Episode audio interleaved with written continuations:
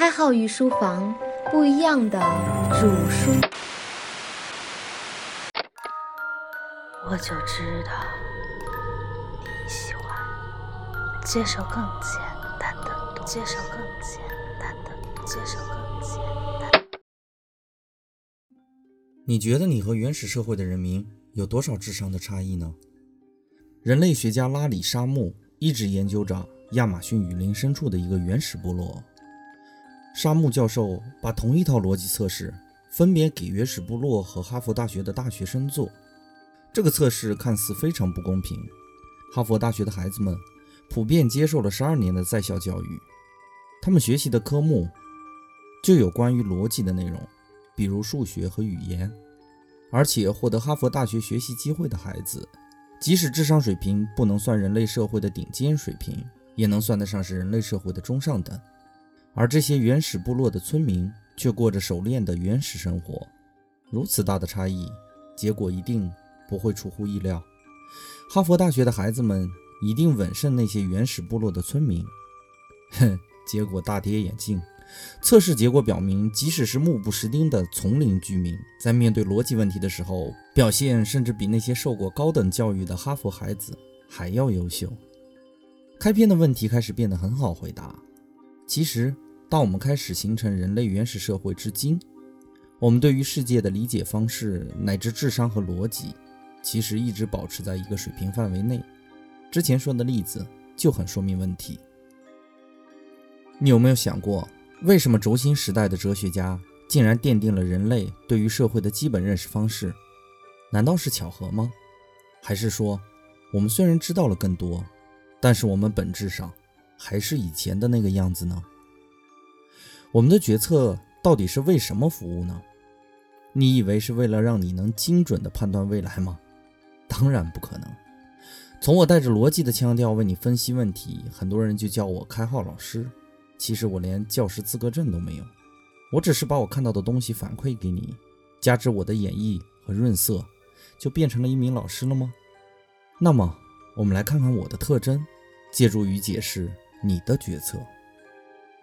许开浩，男，二十八岁，从事自媒体工作。他的节目是知识类的解读，有较为合理的表述手段，并且获得了一部分人的支持。他会经常为这些人答疑解惑。根据如上条件判断一下开号的职业特征：A. 开号喜欢读书；B. 开号喜欢读书，有可能是一名教育工作者。这是一道非常简单的逻辑题，我想大多数人会选 B，原因很简单，题目中暴露出来的信息显示，开号很像一个老师，因为我说到答疑解惑，实际上开号只是喜欢读书而已。但是如果从概率学的角度来说，选 A 的正确率明显高过 B。我简单的说明一下，喜欢读书的人一定大于教育工作者，而既喜欢读书。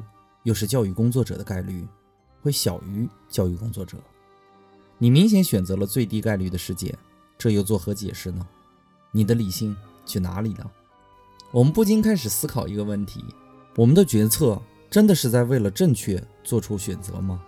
还是说你只是作为一个生物一样维系你的生存条件呢？别害怕，你还没有我说的那么糟糕。我换一个方式去问你：假如。一百个人为样本，大家符合以下的条件：他们从事自媒体工作，他们的节目都是知识类的解读，有较为合理的表述手段，并且获得了一部分人的支持。他们会经常为这些人答疑解惑。那么，以下的情况哪种可能性更大一些呢？A. 这一百个人可能喜欢读书；B. 这一百人可能喜欢读书，并且从事教育工作。大家去问。这次的选择的正确可能性远远要高于上一个问题。大家可能会觉得 A 靠谱，B 的可能性更小一些。其实这两个问题是一个问题，只不过问的方法 有点小差异而已。是的，差异就在于第一种问法倾向于凸显人的逻辑，而第二种问法倾向于解释一个事情发生的次数。注意，我没有用概率这个词。如果用概率的方式去问，结果不会比用逻辑的方式去阐述要好。就好比我跟你说这件事情发生的概率是零点零五，你一定会思考一下零点零五的含义是什么。而如果我说每一百次会发生五次，你就会觉得更加直观。原因就在这里，因为我们倾向于用自然发生的频率去思考问题，而不是用我们人类社会发明出来的概率去思考问题。我们创造了逻辑，创造了概率，然后我们还没有意识到，其实我们根本不懂这些东西的含义，至少大多数人并不了解。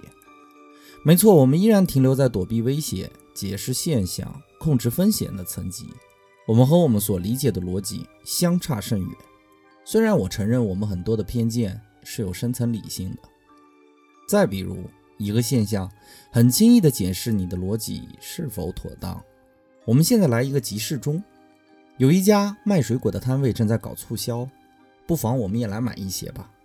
他们家的促销产品有两种。一种是五斤装的苹果，一种是三斤装的苹果，而五斤装的苹果比三斤装的苹果要贵一块钱。但是五斤装的苹果有百分之四十的果品是坏的，不可食用的，而三斤装的都是可食用的。但是很不幸的是，大家蜂拥而至的去选购五斤装的促销苹果，而对于三斤装的产品不闻不问。那么我们来算个账吧。我知道你也想买那个五斤装的，看起来很多的样子。事实上，除去百分之四十的残次品，实际上我们获得的可食用的苹果也只是三斤而已。但是这五斤装却比三斤装的贵一块钱呢。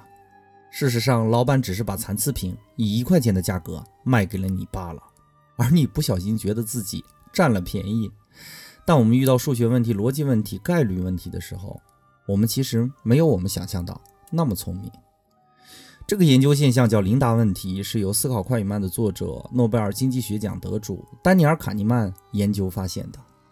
开号只不过套用了这个模式，给你讲点生活里的例子。别以为看到打折品就觉得划算，拿出一根笔，好好算一算，这才是你应该做的，而不是一味的靠你那颗好几千年就已经发育完成的大脑去思考。明天我会把文字版发在我们微信公众号里。对了。我们公众号最近有了新内容，欢迎关注后观看新内容。开号用截然不同的风格为你解读经济学。当然，你依然可以点开荔枝的节目，然后点开公众号的文字版对着看，这样能更好的吸收，而不是觉得你自己已经听懂了。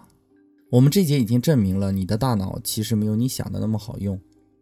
我们的公众号是开号御书房，伙伴们，本节的节目就播讲到这里。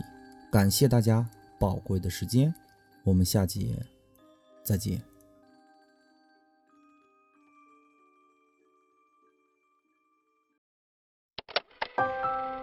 开号御书房不一样的主书，我就知道你喜欢接受更简单的，接受更简单的，接受更简。